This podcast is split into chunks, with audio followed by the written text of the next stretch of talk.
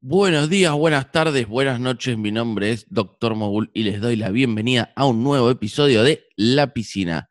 Este, no sé si lo sabían, es el final de La Piscina. Bueno, de, la primera versión de La Piscina 1.0, si se quiere, de la temporada inaugural de este podcast. Y tenemos para hoy un invitado muy especial, es Gino Tubaro, alguien que teníamos muchas ganas de tener con nosotros y nos da una satisfacción inmensa haberlo conseguido. La mejor manera de llegar al final de temporada creemos que es esta. Eh, nos parece un buen momento para, para cortar. Hicimos casi de la nada 14 episodios que salieron una vez por semana, casi sin interrupciones o sin interrupciones, si no recuerdo mal, desde el 2 de junio hasta hoy, 21 de septiembre, eh, lo cual es bastante increíble si se tiene en cuenta que esta es una aventura que nació en Telegram como una forma de distraerse durante la cuarentena. Después de hoy vamos a tomarnos un tiempo para repensar eh, lo que hicimos bien, lo que hicimos, lo que hicimos mal, lo que nos gustó, lo que no nos gustó y preparar lo que se viene. Queremos volver renovados con una segunda temporada para terminar el año 2020 que eh, por suerte en algún momento se va a acabar. No sabemos todavía cómo va a ser esa segunda temporada, pero sí queremos que se extienda más allá de, de, cripto eh, el espectro de temas que vamos a tocar. La premisa sería algo así como pensar el futuro que vamos a vivir junto a la gente que, que lo está construyendo, ¿no? Desde estas tierras que algunos consideran periféricas o marginales, pero nosotros sabemos efectivamente que es una tierra de oportunidades en todo sentido, en todo sentido con talento de clase mundial y capacidad de innovar a la altura de cualquier lugar del mundo. Creo, creemos que, eso es lo que, lo que transmitimos, eh, sobre todo en, los últimos episodios, o lo que fuimos encontrando como una identidad de, este podcast. Me parece además que, que, el episodio de hoy, la charla que salió con Gino, puede ser una hoja de ruta sobre lo que queremos que sea este podcast para un futuro cercano. Eh, nada, veremos qué sale. Pero antes, hablemos de negocios. Ustedes saben, y si no sabían, les cuento que este es un proyecto autogestivo que hacemos con muchas ganas y nos encanta, pero para que se mantenga en el tiempo y crezca, necesitamos también que sea autosustentable. Entonces, si les gusta lo que hacemos, si les sirve, si quieren que continuemos, pueden ayudarnos a financiar el proyecto. Hay muchas maneras, pueden encontrar nuestra dirección de Bitcoin y Ethereum en la descripción de este y todos los episodios. Si prefieren usar su dinero fiduciario emitido por el Banco Central, nos pueden invitar un cafecito en cafecito app barra piscina podcast. Es muy fácil, se hace con una cuenta de Mercado Pago y un par de clics, nos dan una mano también por ahí. Si no tienen un peso, no hay ningún problema, nos sirven un montón sus likes, que se suscriban, que compartan. Eh, estamos en Spotify, Apple Podcast y en cualquier plataforma de podcast que ustedes prefieran. Y por supuesto en nuestras redes sociales, arroba piscina podcast en Twitter y arroba la piscina en Telegram. Nuestro blog es medium.com barra la piscina. Y si quieren auspiciar un episodio de este podcast, nos pueden escribir a piscinapodcast.gmail.com. Yo sé que esta es la parte más aburrida del podcast. De hecho, conocemos por las estadísticas de los episodios que publicamos que mucha gente directamente adelanta esta parte de la introducción, eh, pero también tenemos mensajes de ustedes que hacen referencia a, estos anuncios. De hecho, hemos recibido donaciones en todas las plataformas disponibles, agradecimientos, felicitaciones y queremos que sepan que ese es el combustible que mantiene vivo el proyecto de la piscina, nos da ganas, nos da energía para volver con todo en un par de semanas creo que lo que quiero decir, perdón si, si doy muchas vueltas, y en nombre de todo el equipo atrás de este podcast es muchas gracias. Ahora sí, nos zambullimos en la piscina.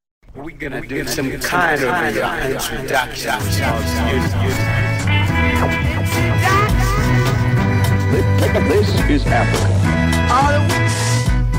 Land of all black Muy bien, bienvenidas, bienvenidos, bienvenidos. Un nuevo episodio de La Piscina, uno muy especial que estuvimos preparando todos estos días que yo eh, les, voy a decir la verdad, tengo muchas, muchas ganas de hacer. Espero que eh, salga por lo menos un porcentaje como me lo imagino. La presentación, esto no lo hice nunca, va a ser muy breve. Si no saben quién es Gino Tubaro, lo pueden googlear. Gino, yo alguna vez te, eh, o, en general creo que, que, te presentás como inventor y creo que eso es suficiente. ¿Cómo estás? Bueno, gracias doctor Mogul por la visita, por la, por acá, por el recibimiento y la introducción. Y Alejo ahí también que está atrás de cámaras, preparando todo esto. Eh, vos te sentís, eh, te, presentás como inventor, esa es tu, es, para vos la, mejor descripción de, lo que sos, de lo que haces, de lo que crees que el, que el resto sepa de vos. Sí, para mí una de las cosas que me define, y creo que por suerte tuve la posibilidad de saberlo desde chico, es esto de, poder inventar y crear cosas. O sea, uno se puede imaginar a un inventor como, viste, el loco del laboratorio que está ahí encerrado, pero creo que es alguien que, puede crear cosas, todos pueden inventar, todos podemos ser inventores, eh, pero a mí lo que más me define es esto de poder crear inventos o soluciones, productos, aparatos, diseños, lo que fuese, que eh, le mejore la calidad de la vida a la gente. En este caso, bueno, las últimas cosas que, estuvimos haciendo, por ahí lo que más llegan a conocer es el tema de las prótesis, pero sacando eso, una de las cosas que me gusta hacer es crear miles de cosas.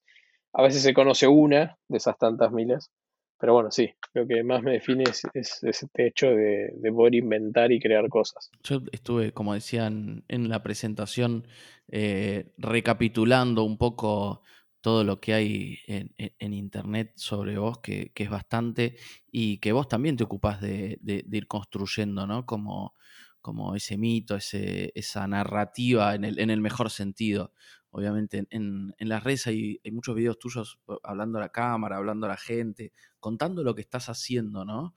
Como una especie de, feed o de, o de bitácora eh, en video. ¿Te gusta hacer ese, ese, ese, tipo de videos o es una herramienta que, que, vos fuiste descubriendo que necesitas, que, hace falta y que, hay que tener, eh, ya sea para, vos como una especie de, branding personal o para, para el proyecto para, para Atomic Lab como una especie de, marketing digital que se suma al, laburo que hacen? Mira, esa, no, esa pregunta no me la suelen hacerse por el lado del marketing. Creo que el lado de, la distribución del contenido es importante, o sea, uno alrededor de un proyecto tiene que hacer una narrativa, porque un proyecto en sí, si no tiene una épica atrás de, por qué lo haces, cómo lo haces, a qué querés llegar, o no tiene una historia, es muy difícil o casi imposible de que la persona que está del otro lado lo compre. Y la persona que está del otro lado puede ser un espectador, puede ser un inversor, puede ser eh, una, persona que compre tu producto. Entonces, eh, sí, eh, por el lado de la, narrativa o el storytelling que hay que, generar atrás, es como responder tres preguntas básicas. ¿cómo, lo ¿Cómo lo vas a hacer? ¿Por qué lo vas a hacer? ¿Y a qué vas a lograr? O sea, ¿qué vas a lograr al final de, esa, de, de ese producto, de esa historia que querés contar? Entonces, sí, con, los proyectos y mucho también se puede notar en el tema de las prótesis cuando las hacemos basadas en superhéroes. Ahí la historia es transformar a algún chico con algún tipo de discapacidad en superhéroe. Eh, y eso le da toda una épica que llama más la atención aún que una simple prótesis de, no sé, un color básico, negro, azul, violeta, eh, un rosadito, lo que fuese eso le da una épica atrás que, le, le, gusta más a la gente. Y con el tema de los canales de distribución, y viste, uno, eh, más con todos estos temas de la, de la, pandemia, tiene que empezar a buscar nuevos canales de distribución. Yo ahora estoy subiendo muchos de los proyectos a, YouTube con todas las cosas que venimos haciendo. Eh, y un poco también para bajarlo a un lenguaje más cotidiano, ¿no? Donde una persona que por ahí no conoce de impresión 3D o ve una máquina por primera vez en su vida, no diga, che, esto es un, no sé, una máquina industrial imposible de usar, sino que diga, ah, bueno, puede ser un microondas. Eh, y ese microondas, si, si tocas dos o tres botones, lo puedes hacer funcionar. Entonces, medio que lo que quiero con esta épica y esto que, que voy narrando a veces en las historias, en los videos, es bajar a tierra lo que por ahí parece un poco imposible.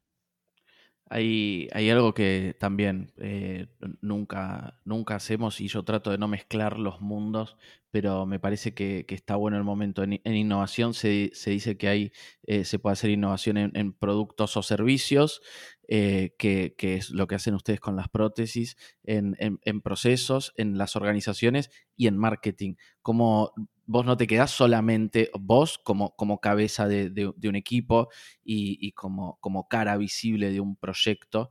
Eh, no te quedas solamente con la, con la innovación en el, en el, producto, sino que se nota, me, parece evidente que estás innovando desde el punto de vista del marketing también, ¿no? Me parece la pregunta y, y tu respuesta tiene que ver con esto de no, no me puedo quedar solamente con que con que voy a hacer una buena prótesis a un buen costo que le sirva a la gente. También tengo que construir ahí alrededor esta narrativa que, me va a generar eh, por ahí no más valor para la persona que la va a usar, pero sí todo un ecosistema de valor alrededor que es llegarle a más gente, tener mayor posibilidad de llegar a, a los que financian estos proyectos, a los inversores, a mis potenciales socios. Es exactamente eso, o sea, la realidad es que muchos proyectos, productos, etcétera, necesitan sí o sí tener atrás de eso una gran narrativa, una, historia épica que contar, eh, donde la persona se, suba. Yo de marketing no estudié, no tengo idea de marketing, pero también es un tema, o sea, esto de, poder generar una historia, un marketing atrás de un producto, eh, se lo debo también a, muchos años de estar estudiando con mi equipo cómo hacer que esto llegue a más personas. Eh, hay un tema inclusive del boca a boca, nosotros eh, lo que intentamos fomentar es lo más, no, no un alcance pago, por así decirlo, sino un alcance más orgánico. Entonces ahí apostamos mucho al boca a boca, ¿no? Por eso tenemos embajadores embajadores son pibes con, impresoras 3D en sus casas, el penal de Seiza, eh, otras ONGs, otros proyectos, y ellos imprimen las prótesis y las entregan, ya sea, no sé, una escuelita la produce el profesor y sus alumnos la entregan. Y ahí eso, créase o no, eh, aumenta un montón el impacto que puede tener un, producto, un prototipo, este, en este caso el proyecto. Por eso creo que el, boca a boca es otra de las cosas bastante importantes de lo que le apuntamos más, ¿no? A la repercusión orgánica y no a lo pago, por así decirlo. Está, está, buenísimo lo que está diciendo. Hace poco, no, no, quiero decir el nombre, pero no importa, en realidad, alguien que se dedica a, la, comedia y a trabajar en los medios, guionista, etcétera, eh, estaba transformando o, traduciendo un contenido que hacía en Instagram eh, a YouTube, ¿no? Y en el primer video lo primero que hice es, em, no sé por qué estoy acá, pero hay que estar acá. Me parece que vos tenés esa, visión. Yo te estaba viendo cómo estás haciendo el, como el revamping ahora, el relanzamiento del canal de YouTube tuyo, y es como, hay que estar acá. Y te, y te das cuenta de eso y, lo, lo tratás de explotar. ¿no? vos dijiste dos cosas que no son exactamente lo mismo. Yo no estudié marketing y no tengo idea, no son, no, son lo mismo, por ahí no estudiaste, pero lo entendés.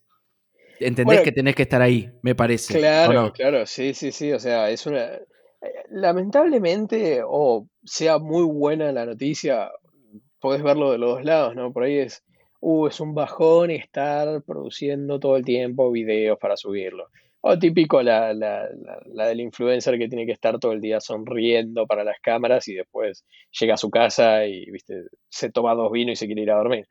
Es como que tenés las dos caras de poder producir un contenido que te guste o no te guste. En el caso de las redes tenés que estar en todos los canales, tenés que hacer que el producto llegue de verdad a la gente. Y muchos lo notamos porque una prótesis esto me, hizo, me hizo pensarlo mucho, ¿no? Una prótesis, el usuario final no es una persona que va todos los días a una obra social, no es un usuario que va a, no sé, tiene un médico cerca, tiene familiares instruidos, no es una persona que generalmente el público al que nosotros ayudamos, no es, una, no es un usuario que ¿viste, esté al tanto todo el tiempo de lo que pueden ser novedades médicas ni nada por el estilo. Pero sí tiene un teléfono a mano, sí tiene una, una, puede ser una tele o tiene medios como para ver cosas de, consumo masivo y ahí es donde nos tenemos que meter un poquito a la fuerza, un poquito, viste, metiendo un poco de chistes, un poco de bromas, pero al fin y al cabo, eh, de esa manera es como que te inyectas en donde la persona, eh, donde verdaderamente está esa persona que lo necesita, donde verdaderamente esa persona que por ahí no puede pagar, no sé, la comida, le cueste mucho conseguir eh, llegar a fin de mes, ahí a través de esos medios vos le estás dando verdaderamente una mano, va sacando de lado el chiste de dar una mano, ¿no? Pero eh, creo que, que, sí, nos dimos cuenta de que hay que estar en los medios para verdaderamente llegarle a esa persona que, que lo necesita. Está buenísimo. Te, hago una pregunta, Gino. Yo eh, no, no, te conozco, no, no, no interactuamos más que algunas veces en, Telegram, pero, pero me parece que es evidente que, no sos improvisado y que cuando empezás a hacer algo no, no vas a, ver qué, sale. Em, te llevo de nuevo al tema de, YouTube y a esto que, estás haciendo, que estás haciendo los videos. ¿Vos consumís youtubers, digamos? Eh, más como del, palo mío, te diría. Eh, más del lado de, lo tecno. Tengo un par de ahí que sigo, que hacen cosas de impresión. ¿Alguno para recomendar? Hay unos fragos que están haciendo un buen laburo que se llama eh, Brothers Make o Brothers Maker, una cosa así, que están haciendo mucho del tema de reciclajes de plásticos, que es una de las cosas que, que, voy a estar haciendo por ahí dentro de unas dos, tres semanitas. Eh, pues está bueno, se logran productos bastante lindos. Después tengo un par, Make Anything, que es otro que hace cosas con impresión 3D, que está bueno. Eh, ¿Qué más se me ocurre ahora? ¿Alguno de acá? O alguno que no tenga que ver con tecnología, ¿no? O sea, está muy enfocado cuando, cuando, cuando entras a YouTube a ver algo más o menos eh, como que, se repite, que sea parte de tu rutina y que, viste, también uno es medio esclavo del, algoritmo y lo que te aparece en el feed eh, siempre va por este lado. Y viste que tenés que romper un poco de la, burbuja que te impone el algoritmo, ¿no? Pero por eso intento de tener un poco variado, pero la verdad, no sé. Hay uno muy, muy, muy bizarro que se llama The Thought Emporium, que es un flaco que inclusive está como haciendo pruebas genéticas sobre su propio ADN para perder la, para, para ser tolerante a la lactosa. el tipo es intolerante a la lactosa y se está modificando. Sí, no, es una locura. Eh, ese es otro, por eso medio como que intento de mis suscripciones tener algo medio variado. Me sale un PewDiePie, como me sale... Bien. hay un flaco que se llama Proyecto Mueble. Ahí estoy medio chusmeando en el, en el teléfono. Eh, después tengo a Nico, creo que se llama Nico de Suprapixel. También. Ah, no lo conozco. Ah, que hace reviews copadas. Me cae bien. Mira, Proyecto eh, Mueble sí, está bueno. Proyecto Mueble. Eh, ¿Qué más tengo por acá? Ah, hay otro que es Get Hands Dirty, que hace un montón de cosas con madera y esas cosas. Boscoin, Boscoin es otro metido con el tema de criptos que, hace un montón de reviews y esas boludeces. Eh, después tengo uno más, Iván Miranda. Y de esos, esos te podría recomendar. Después, ah, bueno, Dave Heckenman, que es el que hace un montón de cosas con precios plásticos, ¿no? Todo material reciclado, 3D Printing Nerd o Mark Robert. Interesante, ahí, nos tiraste como unas buenas recomendaciones para, para que quede a romper con su algoritmo de recomendaciones automáticas del feed de YouTube. Tengo una pregunta que, yo creo que sé más o menos la respuesta, pero nunca la sé de verdad. Que es, ¿Qué es un Fab Lab? ¿Atomic Lab es un Fab Lab? Sí, eh, Atomic Lab, vamos por parte. Atomic Lab es la organización que tengo hace ya unos siete años, donde nos dedicamos a hacer cosas con tecnología. De todas esas cosas, empezamos con impresión 3D. La impresión 3D es una herramienta de prototipado rápido. Es como el nombre más técnico. Impresión 3D es el nombre más marketinero. Eh, donde la máquina te permite, transformar unos y ceros a un objeto tangible. ¿no? Toda esa máquina, o sea, esta impresora 3D entra en el gran rubro que son las máquinas de fabricación digital. Las máquinas de fabricación digital tenés eh, la impresora 3D, la impresora de resina, otros tipos de impresora, de polvo, sintetizado láser, etc. Eso por el lado de impresión 3D, después tenés corte láser, CNC, termoformadoras, bueno, tenés un montón de herramientas que eh, te permiten construir objetos de una manera distinta a la manufactura tradicional. La manufactura aditiva, por un lado con impresión 3D, y después todas estas herramientas. Todas esas herramientas, si vos las metés en un lugar y tenés un poco de, como de políticas open source, eh, y algunos otros medio condimentos eh, también del estilo de open source, de, dar lugar, espacio a la gente que quiera construir, de eh, conseguir los recursos mediante, por ejemplo, inversores, gobierno, etcétera, y eso a la comunidad, o un par de condimentos, todo, eso forma lo que es un Fab Lab, un laboratorio de fabricación digital. En Argentina hay varios, hay uno del gobierno, inclusive el CMD Lab, y todos esos lugares dan, por ejemplo, una membresía a sus usuarios para que puedan eh, construir, utilizar las herramientas, como si fuese un gimnasio, básicamente. Pero un gimnasio con eh, todas estas herramientas de eh, fabricación digital. Atomic Lab, hoy lo tenemos en Parque Patricios, y lo que buscamos con Atomic Lab es en un futuro no ser un Fab Lab solamente, sino ser una especie de escuelita taller. Eh, hoy tenemos dos pisos y estamos laburando en eso. Tenemos CNC, tenemos cortadora láser, como 16 impresoras 3D más o menos. Y todo eso lo que buscamos en un futuro es que sea un taller, que sea un lugar para chicos, para estudiar y que sea un un fab Lab hecho y derecho. Ok, o sea, ahora es, básicamente un, taller y un, laboratorio de, innovación abierta, si querés, eh, y, la idea es que se sumen como capacidades para, para transmitir como conocimiento, o sea, más de capacitación, de, que se puedan hacer talleres, decía, ¿no? Claro, o sea, hoy tenemos las herramientas y construimos nuestros proyectos y prototipos, inventos, etcétera, pero les falta todavía esa rosca más educativa que le daría el sobre sí del moñito de FabLab.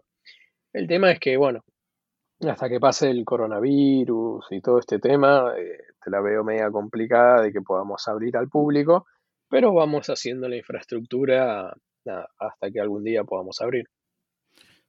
Bien, eh, dijiste cuando lo, lo, primero que me llama la atención es cuando decís Atomic Lab es una organización, no decís es una empresa. Claro, porque Atomic Lab está compuesta por una fundación y por una empresa, por una SAS. Entonces, cuando, eh, o sea, al momento de laburar y al momento de, depende de las cosas que tengamos que hacer, nosotros las prótesis que entregamos no las, no las vende Atomic Lab SAS, sino que las dona Atomic Lab. Eh, si tenemos que laburar y hacer algo con empresas o hacer, no sé, un desarrollo puntual de alguna pieza impresa en 3D para alguien o lo que fuese, eso los encarga Atomic Lab SAS. Entonces de esa manera separamos las, las bolsas, por así decirlo, lo que las personas donan, los que las personas, eh, no sé, compran y nos envían, lo que los Patreons eh, nos donan por mes o lo que fuese.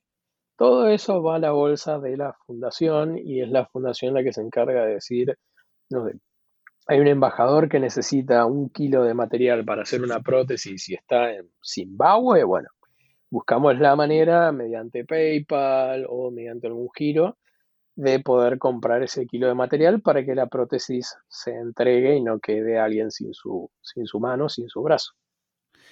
Un poco, a ver, lo que, lo que entiendo, lo que estás contando, eh, un poco el modelo de negocio, si querés, es esta mezcla fundación, empresa, que sería la SAS, que, lo que también entra por, venta de servicios de ustedes también va a, a, esta bolsa que le llamaste como que la fundación es la que decide sobre los fondos. Exactamente. Sí, es un estilo empresa B, por así decirlo.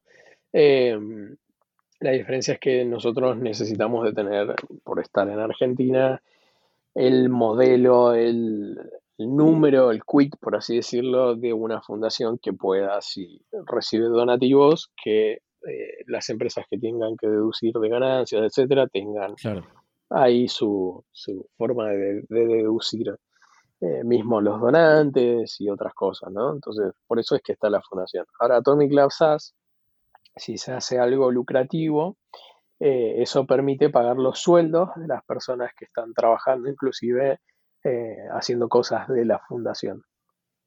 Está clarísimo. Y, nada, otra vez volvemos a los, a los distintos tipos de innovación. Ahí creo que hay eh, innovación organizacional, si querés, en el sentido de que, a ver, no sé si, si, vos te considerás emprendedor, yo creo que claramente, claramente lo sos, eh, se puede ser emprendedor y armar una fundación, eh, o armar una empresa, o armar una mezcla de las dos, o ser emprendedor en, un área del, Estado, quizás. Eh, me parece a mí. me parece que está buenísimo como, como contás que le encontraron la vuelta para que funcione. y también, para mí es admirable esto, ¿no? Con, esa humildad de decir, no renegando como, uh, en Argentina no se puede hacer nada porque está esta ley, está esta imposición. Y no, para, para que funcione hay que hacerlo de esta manera. Y lo probaste, hiciste alguna prueba de concepto y, evidentemente funciona y se pone a andar y, listo. A ver, no te voy a quejar, no te voy a, no te voy a mentir, me quejo todo el tiempo de cosas que veo por todos lados, pero creo que la solución no es quejarse de todo todo el tiempo, sino intentar de buscarle el pelo al huevo, por así decirlo.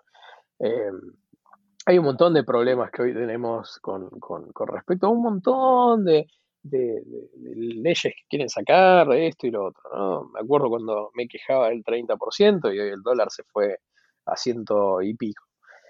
Y viste, campeón, o sea, en ese momento es cuando vos decís, sí, me vuelvo a quejar, ¿para qué? Si voy a tener a 10 millones de personas insultando, otros 10 millones de personas insultando a los que insultan. Y es, viste, un, un quilombo terrible, cuando la verdad lo único que tenés que hacer es apoyar el culo y fijar de dónde vas a reducir de, de, costos administrativos en la empresa, lo que fuese, para poder mantener y subsistir y salir a flote. Nadie te va a decir, te voy a sacar, ah, no, te voy a sacar el 30, ah, no, te voy a dejar el dólar a 50 como los que venden soja. No, es Vos ya comprobaste que no, que, no, que no te sumó nada quejarte. No, la verdad es que y siguió todo igual, eh, o sea, no, no, nos cambió nada y todos los meses estamos pagando el 30% en servidores, en material, en esto y en otro. Representan unas 40, 50 lucas más o menos que, hay que gastar en eso. Y, lo seguimos haciendo, o sea, hay que hacerlo. si alguien quiere tener su prótesis, hay que hacerlo. está, me parece que está buenísimo, casi como como filosofía de la, de la gestión, ¿no? Em, esta, esta, organización, como, como le llamas vos, que es, que es lo que es, eh, se nota que tiene muchos, no, sé si em, empleados, pero como una, como una suma de empleados, voluntarios, embajadores eh, y, distribuida en el mundo. ¿Cómo, cómo se organiza algo? No, se me puede ocurrir ni, por dónde empezar. ¿Cómo se organiza una estructura tan compleja, lo haces vos, eh, te apoyas mucho en alguien que, maneja recursos humanos. Mira, parece complejo, pero no es tan complejo. ¿eh? Eh, o sea, la, creo que una de las cosas que, hacemos bien en Atomic es fijar objetivos y los chicos son, te diría, un 80% independientes. Entonces ellos hacen las cosas y después una vez por semana es, ¿Y vos en qué avanzaste? ¿Qué hiciste? ¿Por dónde vamos? ¿Cómo te fue? Como tirando la metodología de, Agile, Agile, como corno se diga, eh, de intentar de todo el tiempo estar mandando eh, actualizaciones una vez por semana e ir corrigiendo el rumbo del proyecto y bueno, otras cosas más.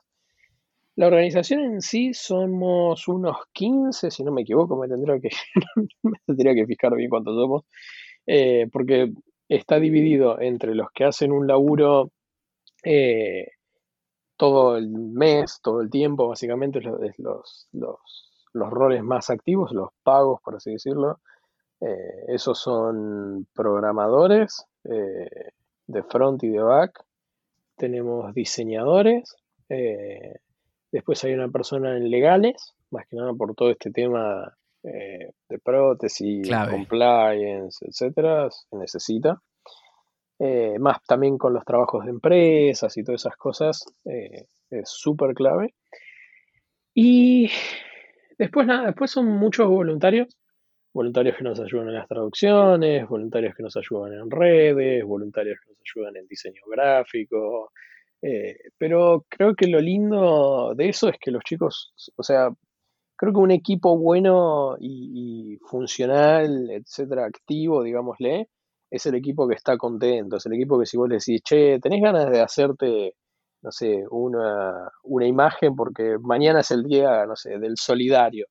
Entonces queremos hacer una imagen porque, uy, se nos ocurrió recién. Y no es que te van a decir, bueno, para el final del día la tenés. Eh, van y te la hacen al toque, o, uy, viste, no sé, son las nueve de la noche bueno, hasta que no se termina no me voy a dormir y te lo mando, ¿viste? Entonces, creo que eso es lo lindo de mi equipo, ¿no? Los chicos en cualquier momento, a cualquier hora, eh, si sale una idea, se súper enganchan y, la sacan, la sacan en dos patadas, básicamente. wow, eh, me, encanta. Como, como en, dos palabras desmitificás, eh, como decía, bueno, parece, parece difícil, pero en realidad es tan sencillo como eh, ser honesto, eh, trabajar con gente en la que confías y, tener objetivos claros y ir todos atrás del mismo objetivo. Esta, estos elementos, estas herramientas de, como decía vos, de metodologías ágiles y de gestión de proyectos, las incorporaste Nort en la, en la universidad, en UTN, eh, en, en, cursos, en video de YouTube, con un coach. No, leyendo mucho básicamente, intentando aprender de los errores de, otros que se fueron mandando. Eh, y de esa manera medio intentar de improvisar, o sea, leer un par de libros y, ah, bueno, este flaco se equivocó acá, acá y allá. Vamos a intentar que no nos pase lo mismo para tener un poco más de, ventaja. Obviamente que, que, no sé, uno dice, uy, voy a leer el libro de Elon Musk, voy a leer el libro de Steve Jobs, voy a leer el libro de fulano de tal y siempre te terminas enterando un 1% de todo lo que vivió esa persona. Eh, entonces por ahí no te das cuenta del error que estás por cometer porque decís, ah, no, voy a hacerlo de esta manera porque ya está más que probado eh, y no voy a fallar. Y la verdad es que emprender y hacer proyectos y todo esto es una constante falla tras falla, tras falla, tras falla. Es intentar de alguna manera u otra caer con estilo y no dársela la, la, pera contra el piso, básicamente. Sí, pero vas a tener muchos más elementos y como decís vos, te leíste esos libros, a que si arrancás eh, pensando, yo ya sé o, voy a probar y ver qué, cómo va. Exactamente, sí, sí. Em, justo antes estabas hablando de, estábamos hablando, ¿no? del aislamiento, de coronavirus. Vos volviste de, México y tuviste que estar aislado, ¿no? fue, una locura. O sea, nos fuimos en enero a México a preparar 500 prótesis que íbamos a entregar y, hacer una proeza, una locura íbamos a hacer, eh, por abril, en un evento que se llama Talentland, eh, que se hace en Guadalajara. Fuimos, preparamos las prótesis, estábamos por la, que por la número 400 de 500, cuando se declara la pandemia, y viste, medio como que el virus ya empezaba a caer por Latinoamérica, y uno decía, uy, mierda, esto está por explotar por los aires. Eh, que en enero no había ninguna perspectiva de eso. No, no, no, no. en enero era algo marginal de China, o sea, súper lejano.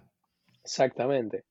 Entonces, eh, yo cuando me empezó a, venirse para acá la cosa, me acuerdo que inclusive le había comprado a mi vieja por Mercado Libre barbijos eh, para que tenga por las dudas, viste, ya re paranoico. Siempre un paso adelantado. y yo le decía a los chicos, a los que estaban conmigo, esto va, a ser para quilombo. Eh, bueno, y ahí fue que, que, inclusive me puse a diseñar unas máscaras, unos, unos barbijos. Bueno, con eso estuvimos en el aeropuerto.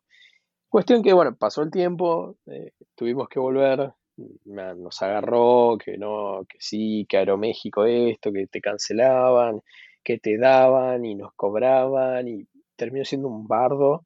Volvimos allá por, si no me equivoco, por marzo, o, sí, más o menos por marzo creo que habíamos vuelto. Y mm, me pusieron en, un hotel durante 11 días.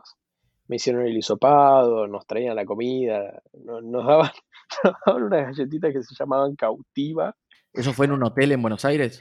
Sí, en un hotel en Buenos Aires, eh, en el Ibis. Y mm, nos tenían ahí y después, bueno, al onceavo, décimo día más o menos. ¿Te hisoparon eh, en algún momento? Me hisoparon, sí, sí, sí. ¿Cómo, ¿Cómo es? Ah, es feísimo, es como si te estuvieran rascando el cerebro, básicamente. Sí, tengo un amigo que dice que es horrible, pero por lo menos es rápido. ¿A vos qué te pareció? No sé, yo cuando me, lo hice era como cuando se empezaban a hacer los hisopados en Capital. Claro, ni, práctica tenía el que te lo hizo. No, no, y, pobrecita la, la, chica que lo hizo tenía solamente un barbijo quirúrgico y nada más. No es que tenía, no, no estaba en ese traje de astronauta con el coso de Tyvek, ni, ni, los respiradores, ni nada por el estilo. Eh, la mina tenía un barbijo, me dijo, sacate el barbijo, mirá para arriba, ¡pac! puso el palito, me largué a llorar, un desastre. Eh, así que nada, me dieron el resultado, me fui para casa, sin síntomas, sin nada, eh, y ahí empecé de vuelta a continuar, o sea, me fui al laboratorio a hacer la cuarentena directamente y me quedé ahí. Wow, qué, qué, ganas de, de, laburar, lo mismo que decíamos antes. Em, esto que del, hotel, yo lo vi en, internet en un programa muy, no sé si muy conocido, pero muy tradicional de la televisión argentina, eh, en el que ahora conduce la, la, nieta de la conductora original. Fuiste varias veces a ese programa, ¿no? Eh, Sí, creo que tres veces, tres, cuatro veces. Me parece que entra dentro de la categoría de, como decíamos al principio, de, lo que hay que hacer. Eh, ¿qué, vas a hacer? ¿No ir? O, perderte esa oportunidad de seguir aumentando tu, base de gente que te conoce. Más allá de que eso que coincido que eh, no quiero poner palabras en tu boca, pero me parece que, que, hay que hacerlo y que está bueno y que siempre suma. ¿Crees que cuando vas a esos lugares, y no por ese caso en particular, en general, a esos lugares, los que entren en esa categoría, sea lo que sea que eso significa, ¿crees que entienden algo de lo que hablas? Ah, qué buena pregunta. Mirá, qué sé yo. La verdad. Eh, ¿No importa ah en el fondo? No sé, o sea, si, si entienden o no lo que uno está contando, lo que fuese, desconozco, ¿viste? No, yo no me meto en eso, yo voy, cuento y, nos vemos. Hay veces, hay periodistas que sí entienden, hay periodistas que, que, están metidos en el tema, hay otros que tienen sus papelitos, te leen, te dicen Bruno y nos vemos, ¿viste? No sé, e, esa es muy complicada de responderte. Ok. Eh, no sé, pero estás convencido de que tenés que ir, seguir, yendo a todos lados. Sí, a ver, e, es un tema de, creo yo, porque cuando fuimos hicimos el viaje por todo el país, ¿no? Y, estuvimos entregando prótesis y eso. Muchas personas, si no era porque era o en el, o en el programa este de, de Marcelo o en el de, el de la Chiqui, eh, eh, no nos conocían. O sea, no, no hubiesen pedido una prótesis. El interior del país no nos conocía si no hubiera sido por ese programa. Entonces, eh, o sea, sí tenés que ir y, sí te sube un montón los seguidores y qué sé yo, y te hace más conocido y bla, bla, bla. tu, tu ego es más, es más grande cada vez que haces esas cosas, pero, viste, es como que eh, ¿por qué, qué cagada que, uno tenga que hacer esto para, poder llegar a ese público que lo necesita? Eso creo que es una de las cosas que, que más me preocupa cuando, cuando veo eh, a la gente por qué recurre a esos programas. Obviamente se entiende que es un, no sé, hay tipos que laburan, no sé, 18 horas y se sientan dos minutos en la casa y quieren desenchufarse directamente, ¿no? Y en el consumo masivo está súper establecido este tipo de programas. Pero a la vez es como, viejo, tu hijo necesita una prótesis, tu madre o tu familia, lo que fuese, necesita una prótesis. Es como, siempre me resultó difícil entender por qué la gente no busca la necesidad que tiene en los lugares correctos, sino que se deja estar, ¿no? Se deja que le pase el tren por arriba, de que le quieran cobrar una prótesis en 15 mil dólares cuando por ahí valen 5 mil, eh, de que la gente, viste, diga, no, me, hay cinco no amputados, sino cinco malformaciones genéticas en la misma cuadra y a tres cuadras hay un campo que le tiran agroquímicos. ¿Viste? Entonces, y la gente se deja estar. La gente se deja estar. por ahí me parece que complementario a lo que decís, por ahí más, más que más que dejarse estar, eh, todos somos, somos víctimas de lo que.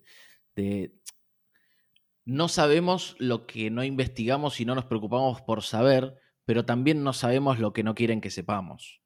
Hay mm, una, hay una estructura y hay un, sistema al que le conviene que. nada que ver con el otro tema, pero que le conviene que vos estés mirando un programa de televisión y no leyendo sobre tal otra cuestión. Sí, bueno, ah, mira, hoy justo hablaba con una persona que, tuvo que mandar a alguien a una chica de rehabilitación y mm, me contaba de en Argentina, si no me equivoco, hay 5 contra 70 lugares para, para recuperación para mujeres adictas, contra 70 y pico para hombres. Eh, la, por ejemplo, los, los laburos que tienen que hacer de ayuda, que esto y que lo otro, las herramientas que se necesitan, no sé, por este de, que te manda los, los, pulsos en el cerebro para cortar la, adicción y esto y que lo otro, las máquinas salen 100 mil dólares, que no es mucha guita cuando pensás en una inversión que le puede salvar la vida a un montón de gente y puede generar ingresos, pero, pero que se recontra repagaría la máquina. Y, y hay muy pocos de estos centros, hay muy pocas de estas máquinas. Entonces tenés ahí el tema de que te venden la droga, te venden de algún lado la, recuperación a medias, entonces te tienen enganchado con la venta de las... No sé, está, todo muy complicado. Es, complejo, ¿no? Es, son algunos de los temas más complejos y, más difíciles de, solucionar de, los países, de la humanidad. Eh, eh, parece que está bueno lo que estabas diciendo, como hay, hay, una relación entre, entre lo que decías vos de la, de la adicción y la solución, por tomar ese ejemplo, pero extrapolándolo completamente.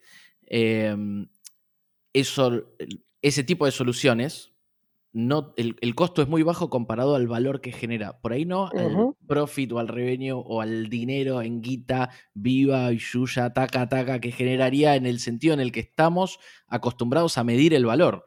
El valor lo medimos en guita y, qué sé yo, dejar de fumar a una persona le genera un valor infinito porque le evita eh, un montón de problemas de salud y además le alarga la vida y además ahorras en guita en el fondo porque ahorras en la guita de, eh, en el dinero, en los fondos, como le quieras decir, del tratamiento de salud de esa persona en algún momento, pero eso es tan lejano en el tiempo, abstracto, y que además en general no lo pagas vos, sino que lo paga, ponele si querés, el Estado, que disocias completamente causa y efecto, y entonces esas son las cosas como más difíciles de, poner en práctica, de, de generar soluciones.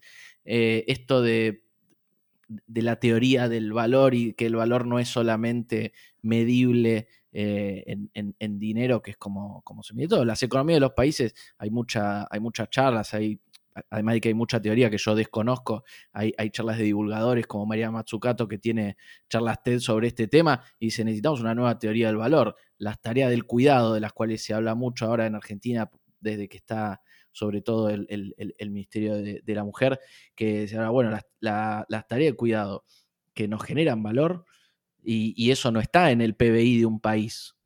Claro. Entonces, ¿no hay algo que repensar ahí? Eh, me parece que esto, me parece que está buenísimo que, tengas claro desde tu lugar de un joven emprendedor al frente de una organización en, Buenos Aires, tener claro estos que son por ahí los temas más importantes de, la humanidad en este momento. Y hablando de temas importantes, eh, vos recién decías algo de, estímulos cerebrales, hay algo muy, muy del, momento, que es esto que, que anunció ayer Elon Musk, ¿no? Que creo que, que tuiteaste al respecto. No sé si se llama Chainlink o, o algo así. Neuralink. Neuralink. Y hay una, hay una charla TED tuya que se llama El, el superhombre de Darwin, en una charla TED en UTN, donde hay como una, como una introducción, sin usar la palabra, al transhumanismo. ¿Cómo, qué, lugar tiene eso en, en, tu vida, en, tu, en cómo pensás el, el, el futuro o el presente? Mirá, un poco por un lado, viendo, viendo esto que sacó eh, Elon el otro día, me va a dejar sin laburo en cualquier momento. Eh, pero sacando eso de lado. En cualquier momento, seguro que no, porque es una persona que se, todo su tiempo para llevar los, desarrollos al mercado. El, este, no, pero si quiere que le haga la interfaz de la prótesis, yo no tengo ningún problema. Pero bueno, el, no, lo que pasa es que creo que es como Mira, mi primera organización se llamaba Darwin Research, porque creíamos que, todos los, los, avances que iba haciendo la tecnología iban haciendo evolucionar al humano de a poquito eh, en, una mejor persona. ¿no? Creo que la, tecnología tiene que ir de, mano, de, la mano con, la evolución.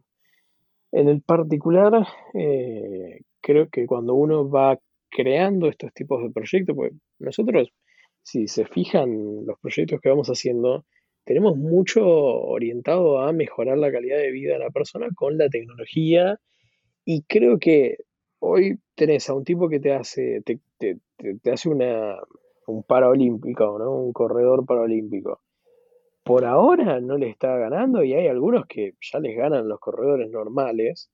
Eh, y, vos lo ves que están usando por ahí una pierna que está impresa en 3D, en fibra de carbono, con esto, esto y lo otro, y ahí estás viendo cómo la tecnología le está dando una, mano, una pierna, eh, para que en cualquier momento sea mejor que la persona de carne y hueso, digámosle.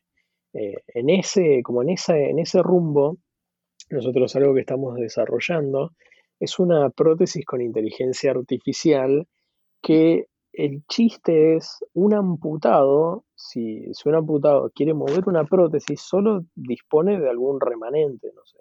Perdió los cuatro, los cinco dedos y tiene un muñón a partir de la muñeca, ¿no? Si mueve ese muñón para arriba y para abajo, el único movimiento que puede hacer es medio binario, es para arriba, para abajo, cama arriba, cama abajo. Eso en, eh, en, las prótesis que, vi que hacer ustedes es lo que le da la, capacidad como prensil, ¿no? Como ese movimiento le permite apretar eh, los dedos.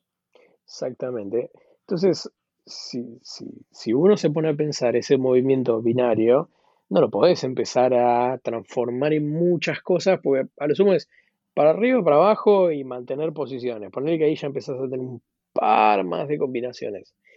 Al fin y al cabo, eh, no podés separar los dedos, no puedes abrir una mano y, no sé, señalar con el dedo y hacer distintos gestos. Ahí es donde pensamos que la inteligencia artificial le puede proveer a la persona una, eh, una herramienta donde estás mezclando tecnología con lo humano, ¿no? Con, con, esa acción que puede hacer la persona. Y ahí le estás dando muchas más ventajas de la mano de la tecnología para, por ejemplo, si ve la mano una, un mouse, que le dé la opción a la persona de hacer clic. Algo por ahí que uno hace todo el día con el mouse. Un amputado le puede costar un montón hacer clic en un, mouse y moverlo y darle doble clic y hacer todas las cosas.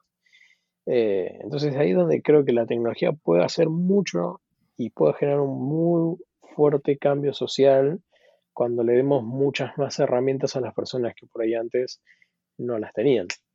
Sí, eh, buen día chicos, salgo de, mi lugar de productor para, para interrumpir el asunto. No, que lo que estabas diciendo recién como con dar más oportunidades y no tan binarias en cuanto al nuevo movimiento a la gente en alguna situación de discapacidad, me hizo acordar a, un podcast que escuché de un tipo que, que usaba de interfaz un chaleco eh, que daba pulsos sobre el pecho a la gente. Tal vez gente ciega le intentaba identificar en el pecho, en un chaleco que, le daba feedback, con ciertos pulsos donde había objetos en el espacio.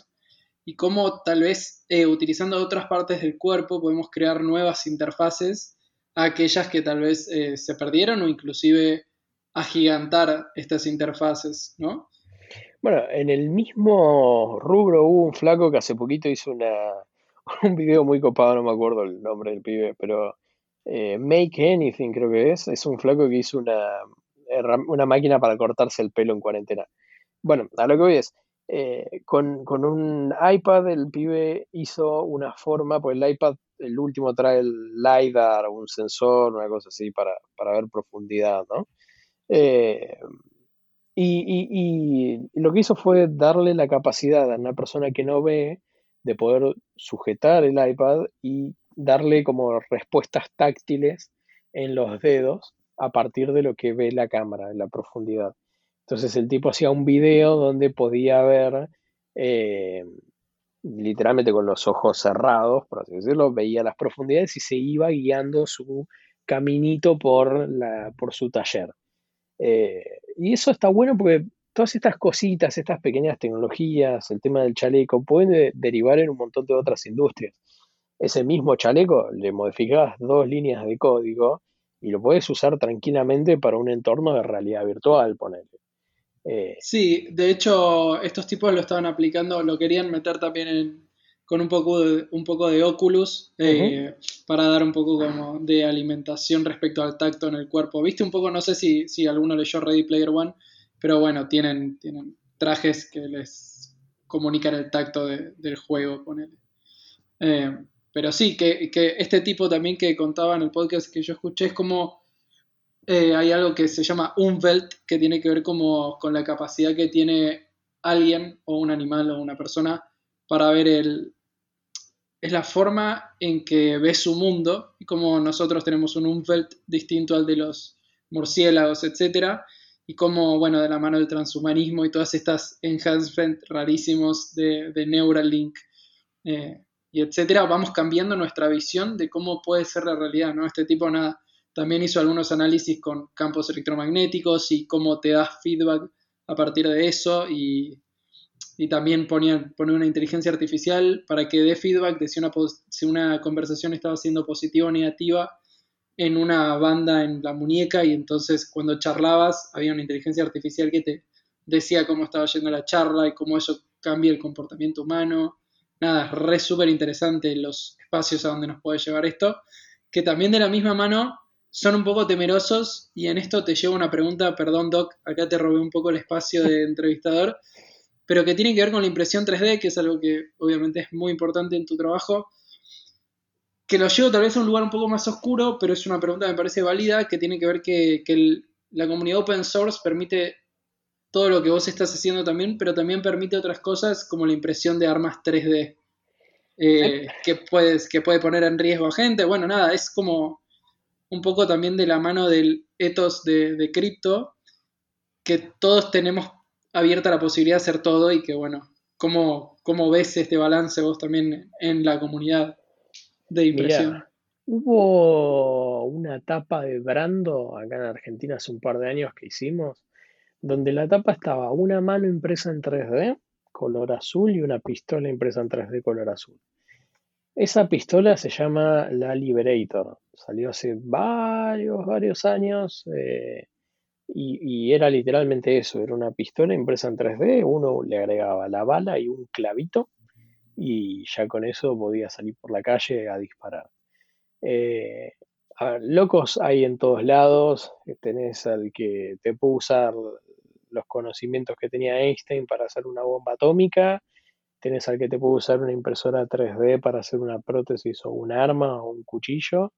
Eh, hubo un flaco que se sacó una selfie eh, cerca del primer ministro de Israel de seguridad con una pistola impresa en 3D, porque no, al no tener materiales ferrosos no, no te lo detecta en ningún lado salvo la bala y el clavito que creo que se lo había puesto en la zapatilla.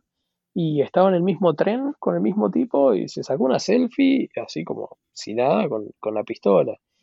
Entonces. Tipo hacker para demostrar la, falencia de, la seguridad. Claro, y menos mal que no la usó. Eh, pero también, viste, una pistola impresa en 3D, te puede salir un tiro, un tiro por la culata. ¿no? Literalmente. Sí, es que no, no, los cañones impresos entre, o sea, el cañón de la pistola no está estriado.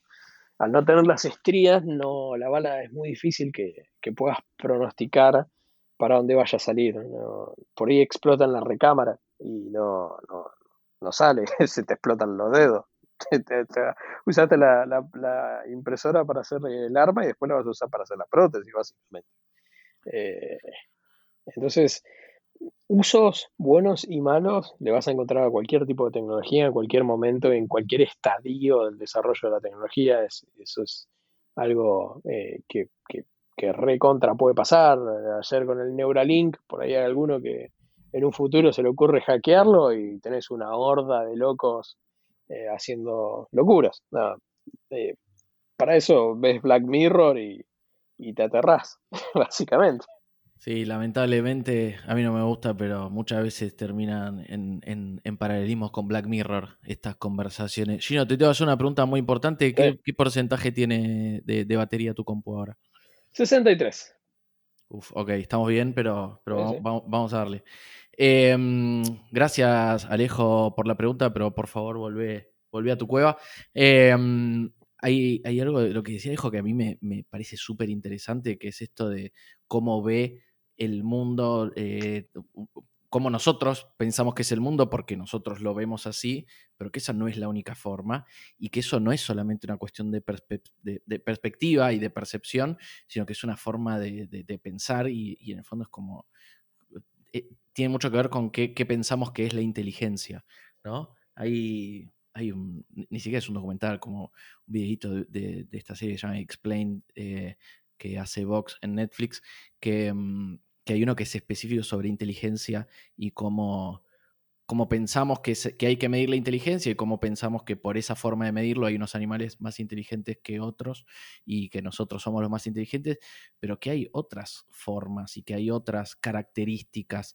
Eh, no sé, estaba pensando, hay, hay aves que pueden esconder eh, hasta 30.000 semillas en 30.000 lugares diferentes en un espacio de miles de kilómetros cuadrados y volver al año siguiente y saber exactamente dónde dejaron cada una.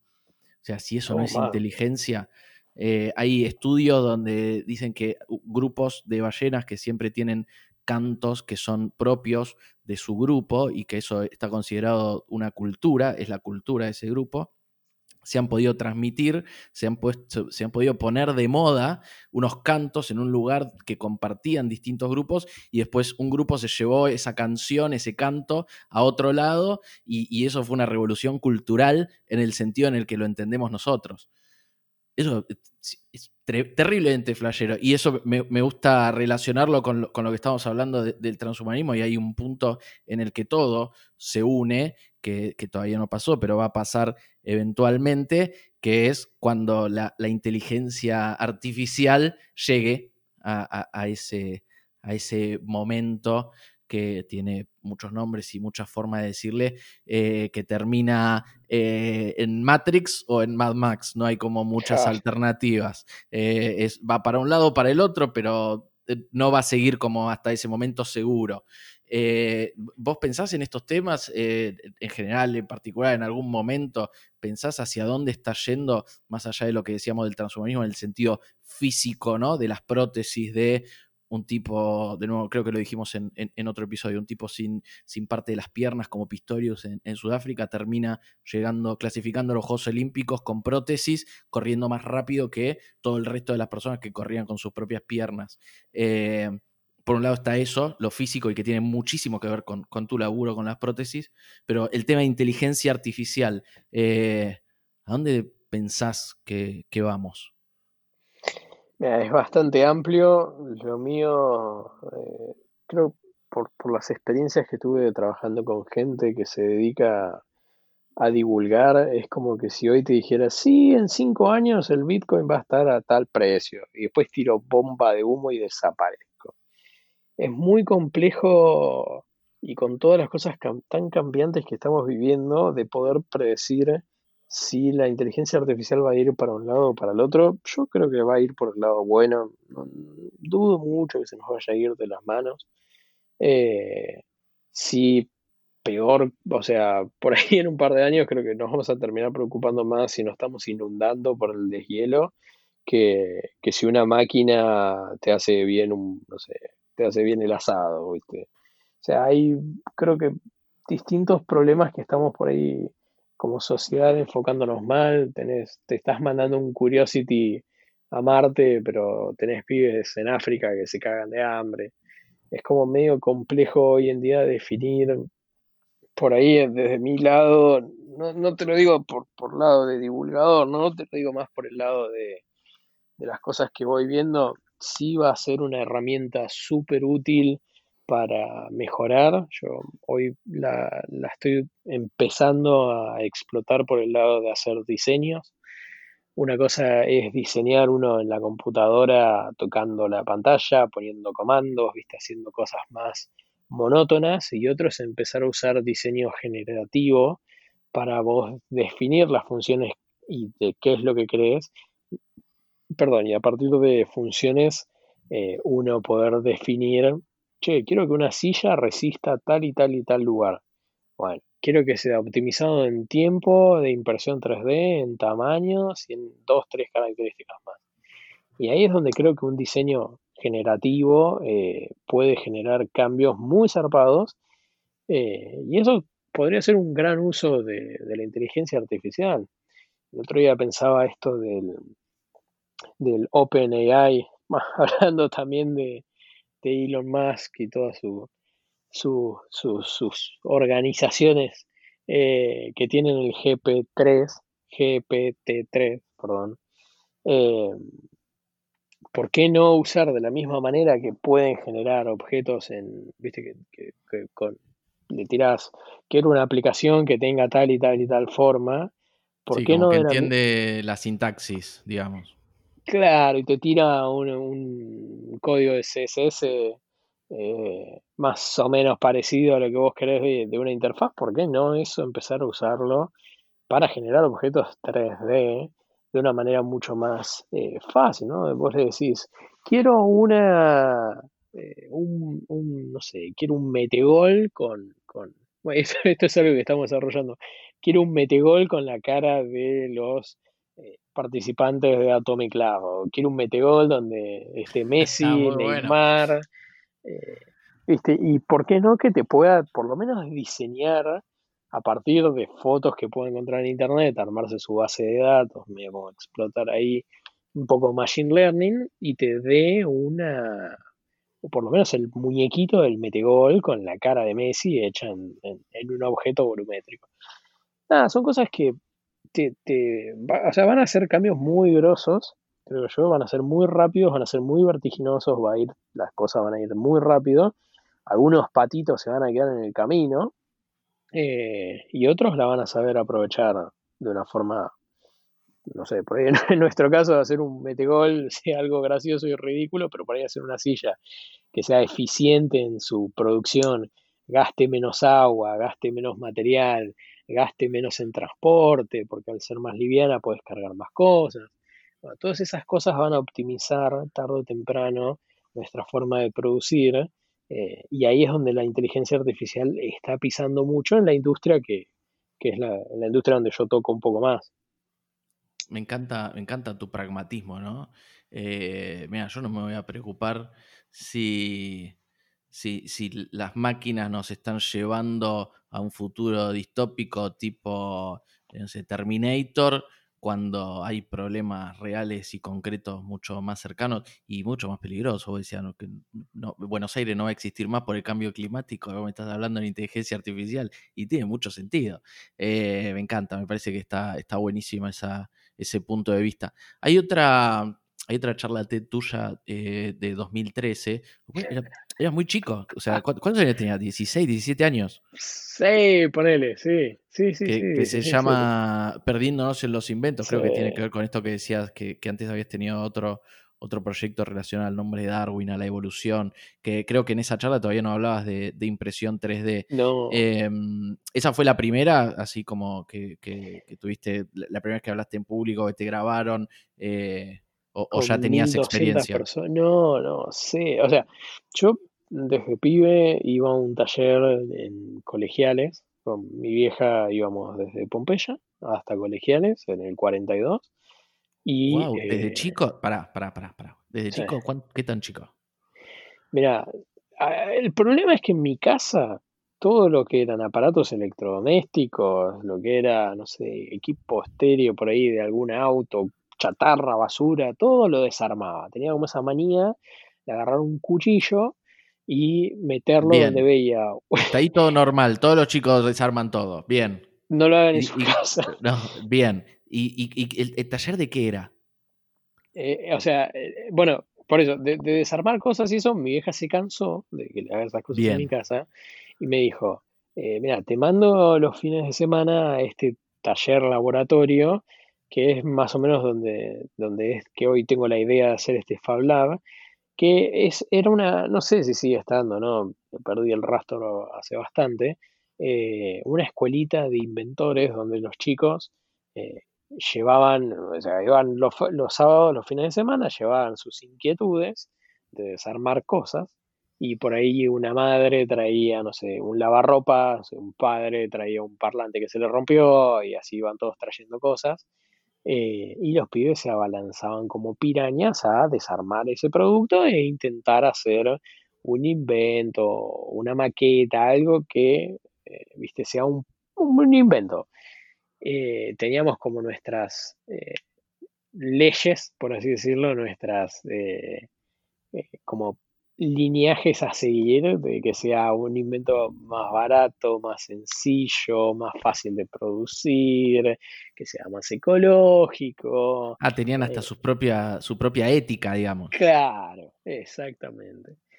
Y, mm, y, de ese taller, o sea, de, poder estar haciendo estas cosas todos los fines de semana, es que eh, fui como creciendo en, lo que eran mis conocimientos. pues yo te pregunté una cosa, pero esto se fue a, algo mucho más importante. Ahí hay un punto pivot clave, o sea, hay un punto en el que, como yo te decía antes, todos pibes desarman los juguetes y le prueban las cosas, le cambian los motores, le cambian las ruedas, pero hay un momento en que tu mamá dice, agarremos esto que, que, casi se está convirtiendo en un problema y pongámoslo en un lugar donde se pueden causar esa, esa vocación, esa pulsión, esas ganas de, armar y desarmar y de probar y, a ver qué pasa, porque podría, ¿no? vos tuviste un montón de compañeros de, ese taller seguramente que capaz no siguieron siendo inventores, pero ese momento me parece que en el desarrollo de tu, de, tu carrera eh, tecnológica, si querés, eh, es fundamental, ¿no? Y, sí, sí, sí, sí, o sea, si no hubiese participado en este tipo de, talleres y eso, no creo que le hubiese encontrado mucho interés a la tecnología, por ahí hoy ni estaríamos hablando. Eh, inclusive creo que fue algo como decir, bueno, yo inclusive los fines de semana hacía otras cosas y, medio que, ah, bueno, vamos al club, vamos a esto, vamos a lo otro, y la verdad es que al final me terminó convenciendo este hecho de crear inventos y crear cosas. Eh, pero bueno, nada, sí, fue un, un punto bisagra que me llevó a, después de hacer distintos productos, distintos inventos y distintas cosas, participar en la, en la charla de, TEDx del Río de la Plata hace ya, creo que fue en el 2011, si no me equivoco, eh, y contar los inventos que había hecho y por qué me parecía algo tan lindo poder crear invento, ¿no? Creo que esa, ese era como el, mensaje a transmitir en la, en la charla.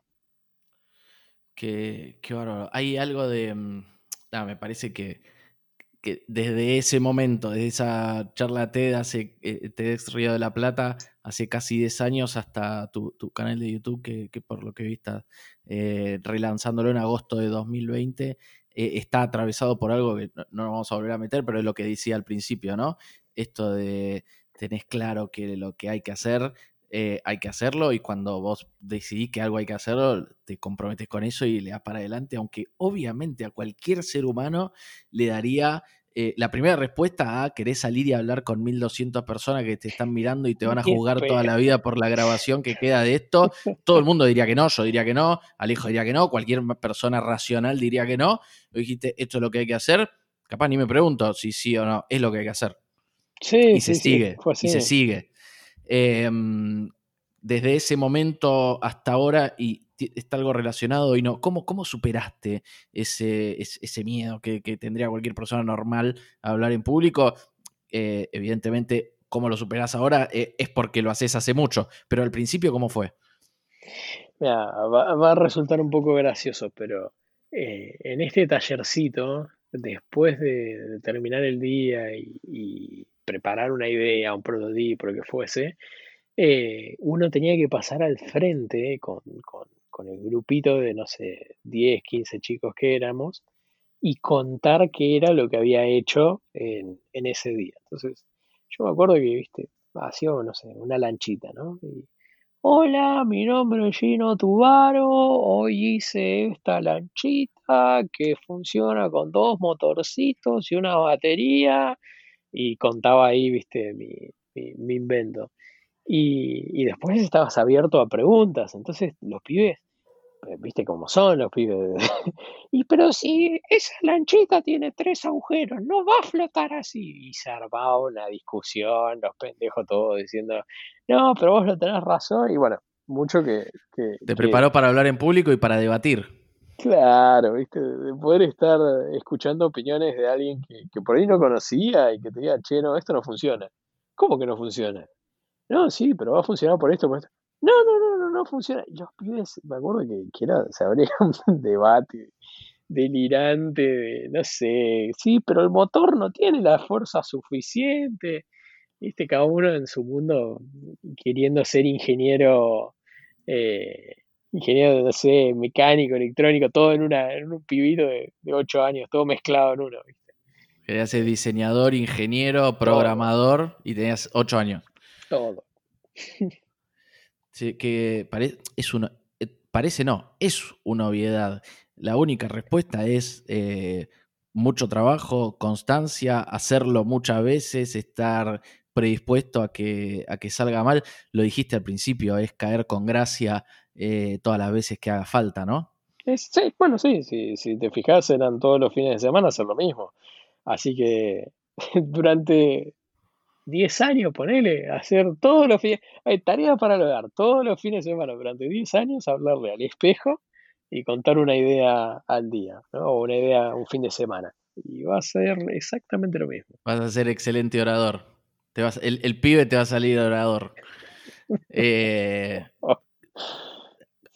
obviamente el, es una de las claves de, no sé qué significa el éxito, si existe el éxito, qué es el éxito, pero eh, sin duda la, la, constancia y el, y el trabajo eh, es, es, una de las claves. Hay algo que, que, a mí me interesa a veces, que, se, se, repite, ¿no? Hay como un patrón, vas a ver versiones más extendidas y más falopa, más, más vende humo, y versiones como más bajadas a tierra y más realistas de esto que, se supone que hace la gente exitosa, ¿no? Eh, mantener una rutina, tener una dieta balanceada, hacer ejercicio físico, meditar. Eh, ¿Vos te encontrás eh, en, alguna de estas? ¿No? ¿Para nada? ¿Un poco? la verdad, no, no tengo muchas de estas cosas. Yo hago, me levanto a la hora que me pueda levantar, me voy a dormir a la hora que me pueda dormir. Lo mío muy, muy tranquilo, respondo los mails cuando pueda. Eh, lo único que sí, siempre con el objetivo en mente de poder lograr, no sé, en una semana hacer tal cosa, ¿viste? Siempre de una manera de mandar, eh, nada, hacer cosas. Creo que es lo que más me define. Inclusive creo que mi, bueno, sí, mi, mi coso de Twitter, mi descripción de Twitter es eh, hacer más que decir, si no me acuerdo qué puse. o puse, no me acuerdo cuál puse, pero eh, creo que, primero hay que hacer y después decidir. Eh, y así es todo el tiempo. Si uno se tiene que quedar las 24 horas laburándolo para, para poder lograr el objetivo, creo que va bien, no, nada, no sé, yo no medito, no, no te hago la del famoso TikToker que se levanta a las 5 de la mañana, ducha fría. El TikTok del emprendedor, me eh, encanta. El año hasta ahora, eh, para mí. Eso, eso es, es muy es como lo que todos aspiran a ser de emprendedores, el flaco que se levanta a las 5 de la mañana, que mira los mercados, ¿viste? Que, que, que sí te, te, compra un poco, te vende Bitcoin, se va a Ethereum y va y viene, yo, y se hace la... Eso no existe, o sea, existe el trabajo duro, existe el me quedo hasta las 5 de la mañana programando, diseñando lo que fuese, porque al otro día no, no, no vas a tener una, un alguien que te resuelva ese problema. No es que vas a levantarte listo, de ducha mágica y lo resolviste. No, es una cuestión de laburar. Es una cuestión de ser insistente. ¿Crees? Eh, se nota, y creo que se nota de antes y, después de charlar este rato, crees mucho en, el laburo, ¿no? Y, y, está buenísimo, como que, no sé si como consejo, reflexión, lo que sea, para, para emprender, para tener un proyecto, para trabajar en, algún equipo con algún objetivo, no, no hay tantos secretos, ¿no? Eh, es eso, es laburar, es objetivos, eh, es tener algún método más o menos claro y ir consiguiendo resultados, resultados, resultados a fuerza de trabajo. Es que yo a, los chicos que trabajan conmigo no los evalúo por sus currículum ni nada por el estilo, los evalúo más por la, por las ganas, por la actitud que le pongan a los problemas y por cuán capaces sean de, eh, de estar resolviendo el problema que no conocen. O sea, si vos vas a crear algo nuevo, la idea es hacerlo sobre cosas que no conoces y cuando te lanzás ese producto, esa cosa nueva, vas a tener desafíos que antes nadie los resolvió. Nadie, nadie resolvió un tema de, no sé, che, se me partió una pieza de un dedo, no sé, hay que cambiar el diseño de una prótesis el muñón de la persona no es una amputación, sino es una malformación y tiene la primer falange y ahí tenés que modificar todo. Bueno, creo que esas son las, cosas que hacen un, buen equipo de un mal equipo, ¿no? Cómo enfrente las adversidades los pibes se pueden poner a resolverlos o te hacen agua. El tipo que, tenga el mayor conocimiento del mundo, pero te hace agua delante de un problema, yo lo corto menos 10 no me. Uno el que se apichona, el que, el, que, el que ve el problema y, dice no puedo y se baja. Claro, pues es lo que pasa siempre. Una persona puede tener un gran currículum, salir con un 10 de la universidad y no tiene experiencia laboral. Y se lo pasan por arriba, se lo comen vivo. O sea, ¿no? Y más en un mercado tan vertiginoso como es el argentino. Eh, vos podés programar todo, te contratan para una empresa y podés empezar a responder órdenes de lo que te digan de arriba y ser monótono o podés emprender un camino más eh, creativo o artístico donde puedes llegar a tener por ahí más impacto en el futuro que andar tipeando lo que te puede decir el, jefe.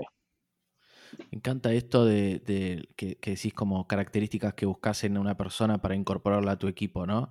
Y, también lo sumaría a la, a la, lista de las cosas que se supone que hace la, la gente exitosa, dentro de los, de, los modelos, de la teoría, de lo que se supone que son las formas de, innovar, hay una que está, que está muy, muy estudiada y creo que es lo que más funciona en, entornos, como vos llamaste, vertiginoso al entorno de nuestro país, eh, que es lo que se llama aprender haciendo, learning by doing, que es, e, e, es eso, es estar dispuesto a, con las herramientas que tengo ante el problema, lo que no sé, lo aprendo y aprender es parte de la solución y de ahí surge la innovación, ¿no? resiliencia pura. El que no es, el, argentino que no es resiliente no se debería dedicar a, emprender, creo. Debería dedicarse más a, ser operador, ¿viste? a, trabajar en, un equipo donde le bajan las cosas para hacer, no a ser empleado. El que es resiliente y se puede modificar y puede pensar sus cosas, ese debería ser el que, el que emprenda, el que cree porque la verdad es muy difícil. No, acá no es que vas a tener el, manual de Lean Startup que vos decís, bueno, agarro esto. el camino es A, B, C, D y fin del camino. no, no, es, casi imposible que Acá arrancate, no, tener la rueda, no hay camino, eh, la gravedad está invertida eh, y nada se parece a lo que decía el manual, totalmente. Exacto. Por eso en, el equipo, para mí, está plagado de gente que le tiras un, le tiras un hueso y te hace un pollo al horno con papas. O sea, eh, creo que esa es la característica más, eh, idónea que se necesita hoy en día para laburar. En ese ámbito, ¿no? Porque hay otros. Eh, el ámbito de, la startup y del, emprendedor es uno para ese tipo de, mindset, si querés, y habrá otros, como, como decías vos, que en el nivel de operativo necesita otro tipo de perfil. Pero te, saco por, ahora, si querés, del, tema de, emprendedorismo y todo esto que, me, me, fascina, me parece súper interesante y tu experiencia es valiosísima en, perdón que vuelva siempre a lo mismo, pero me parece que está bueno y además lo pueden verificar en YouTube. En la, en la presentación que hiciste del canal nuevo, que dijiste vamos a hablar de esto, esto, esto, esto, dijiste, como así, la tiraste al pasar, como quien no quiere la cosa, dijiste, eh, y si quieren, capaz en algún momento les muestro cómo armar un minero de criptomonedas. Eh, todavía no vi que hayas subido ese video, no sé si lo hiciste o lo pensás hacer. ¿Vos eh, minás hace mucho? asumo que estás hablando de minería GPU, ¿no? Sí, sí, sí, sí. Mira, yo me acuerdo cuando Santi Siri estaba haciendo Democracy OS, cuando estaba haciendo el partido de la red, hace mucho tiempo. La vi pasar, la de Bitcoin, me, perdí. Igual me encontré un par de, criptos en una, una wallet. ¿Viste cuando uno encuentra 10 pesos en un, en un saco? Bueno, me encontré una private La versión cripto. Sí, me puse muy contento. Pero bueno. Bueno, si eran un par de bitcoins, te habrás puesto muy contento. Ojalá, No, eran chirolas. Em, sí, no, o sea, desde el 2018, 17, no, 16, fin del 2016 empecé a minar. Tengo ahora un minero, un 480, se me está por, por fundir por el tema del DAG, es de 4 GB la placa. claro, va a dejar de, por, si alguien que, escucha no, entiende, la memoria de la, de la placa eh, no va a tener suficiente como para poder seguir minando Ethereum, ¿no? Exactamente, sí. igual, eso sube siempre. Hay, un, creo que estaba viendo un par, no me acuerdo, pero había un flaco que decía que si ponías una de 8, que se podía morfar el DAG esa placa y hacías un par de, no sé, tengo que averiguar ah, Como todo en el mismo rig. Sí, pero rarísimo, viste, no sé. Ahora le puse uno que es el Phoenix Miner, que se llama Phoenix o algo así, y, no consume nada de memoria, entonces eh, puedes, tirar con el DAG hasta fines de, diciembre, si no me equivoco, que es cuando ya pasa las 4, los 4 GB. Em, pero sí, una de las cosas que, bueno, ya conseguí las placas, ahora conseguí unas, unas 570 y la idea, medio con, con, la misma onda de lo que venimos haciendo, de contar los proyectos y eso, sería ver de cómo eh, contarle a la gente cómo puede armar un minero, más teniendo aún hoy en día conocimiento de que es más difícil conseguir el dólar, ¿viste? Pues es más difícil eh, conseguirse unos mangos extras, entonces la idea era hacer, si bien yo ya tengo minero, ya sé los rendimientos, ya sé cómo funciona, eh, como que contarle a la gente, mira, con una placa podés minar en 30 más o menos, entre 28 y 30, puedes hacer tanta plata por mes, lo puedes meter por ahí en un, en un DeFi, en plazo fijo, esos plazos criptos y, ver si... eh, nada, contar eso, ¿viste? Hacer un poco más de algún que otro aporte a la, a la comunidad cripto. Yo me acuerdo inclusive antes dedicarme a la proof of work, paralelo a la Proof of Work cuando empecé hace un par de, años, eh, me había hecho un minero Proof of Stake usando, no se rían, eh, pero usando Social Send. Si, Hernán está escuchando se va a cagar de risa, pero... Eh, Hernán es un miembro de la comunidad de Argenpool que llegó a ser hasta developer del proyecto sí, Sí, sí. Y, había armado un, un staker con un Raspi conectado a un panel solar, le había cargado creo que dos nodos más o menos, eh, como el equivalente de, sí, creo que dos, tres nodos en el equivalente de monedas, y mm, lo tenía conectado a la red del gobierno, lo tenía con, con energía solar, Entonces, el, por así decirlo, era como gratis el, lo que generaba el minero. Ah, boludeces que fui haciendo. Era como una prueba de concepto. Claro, eh, pero. Que, la que, lo que falló no fue tu concepto, sino la, moneda en la que lo estabas haciendo, esa blockchain de Zen, que, se fue a cero, como el meme se fue a cero, pero literal. Literal, no, y, y la idea después de eso era, eh, ya apuntando a algo más, eh, hubo un, momento donde quería hacer una especie de Universal Basic Income Coin, bla, bla, bla, pero ¿por qué no poner este estilo de mineros de Proof of Stake en diversas comunidades que lo necesiten eh, y que esas monedas se repartan a la comunidad por mantener el aparato, el nodo, eh, en sociedades, en villas o donde fuese, donde hay barrios vulnerables, eh, que mismo las personas que lo mantengan puedan disponer de ese dinero y de esa manera también empezarlos a meter en el tema de, ahorros y un poco de la educación económica ¿no? que, que, mucha falta nos hace acá en Argentina. Está, está, buenísimo. Entiendo por cómo lo contás en pasado que... que, Pincho. Que, que es una de esas que, de, las miles de entrevistas que harás por año, esta es la única en la que hablas de Social Send. Y, claro, me parece que está buenísimo también eh, hablar de, nada, una vez tuve una idea, aprobé, el concepto estuvo bien, lo hice en, un, eh, en una blockchain, en un soporte que, se fue a cero, fracasó y la idea quedó ahí. Y, nada, volvemos a, a lo mismo, ya, ya, nos estamos repitiendo, emprender es eso, es la resiliencia y, ni siquiera lo contás como, uh, qué cagada, esa vez que fracasé, ¿no? No, claro, fue esto un aprendizaje. O sea, acá aprendí a no darle bola a Hernán, básicamente.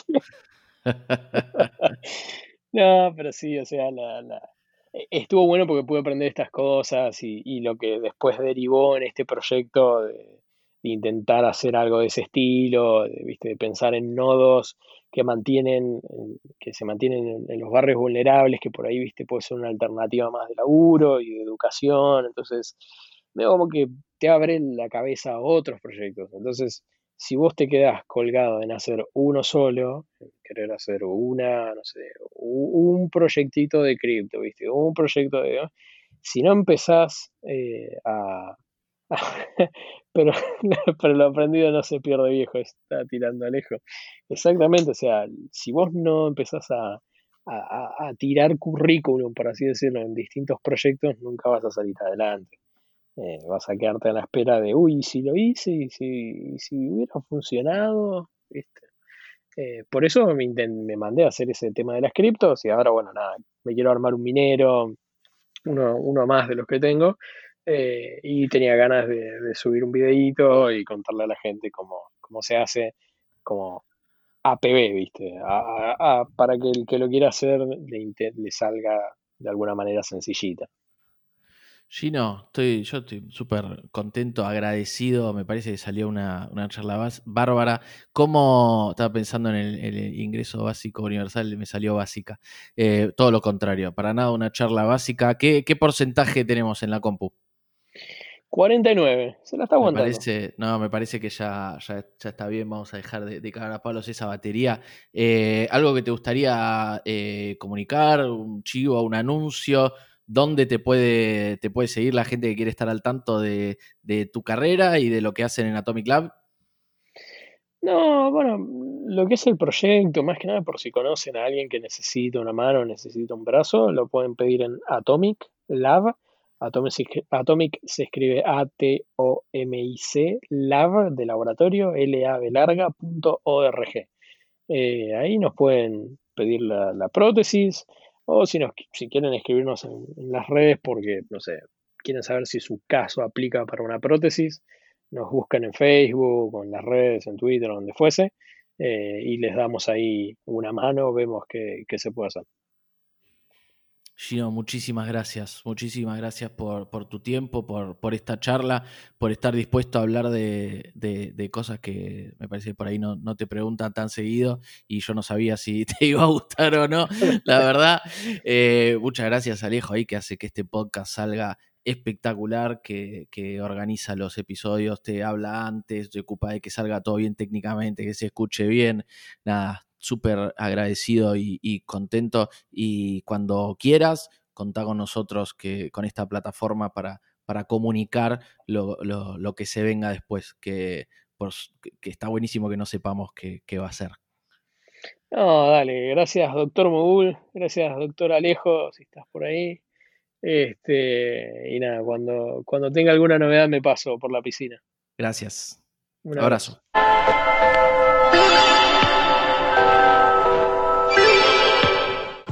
Muchas gracias por acompañarnos una semana más. Recuerden seguirnos en Twitter en arroba piscina podcast y si quieren apoyar este emprendimiento es tan sencillo como suscribirse, comentar y compartir. De esta manera vamos a entrar en el radar de los algoritmos y nos vamos a encontrar con el resto de nuestra audiencia, esas personas que ya son fans de la piscina y todavía no lo saben, básicamente porque no nos conocen. Si quieren además ayudarnos con la continuidad del proyecto, busquen la dirección de BTC en la descripción del episodio o nos invitan un café en cafecito app barra piscina podcast. Hacemos la piscina en producción general Alejo Amiras, que es arroba Alejo Amiras en Twitter. Diseño, estética y producción Brenda, que es arroba Gorda Bitcoin en Twitter. Gestión comercial y producción Luciano Pepo, que es arroba defi-latam en Telegram todas nuestras redes sociales, nuestro blog que es medium.com barra la piscina y en producción está Lenny que es arroba soy-lenny en Telegram. Yo soy Doctor Mogul, hago la conducción, edición y producción ejecutiva de este podcast y los saludo hasta el próximo episodio. ¡Chao!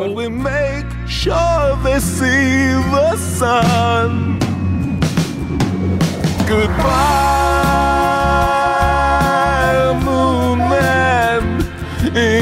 goodbye,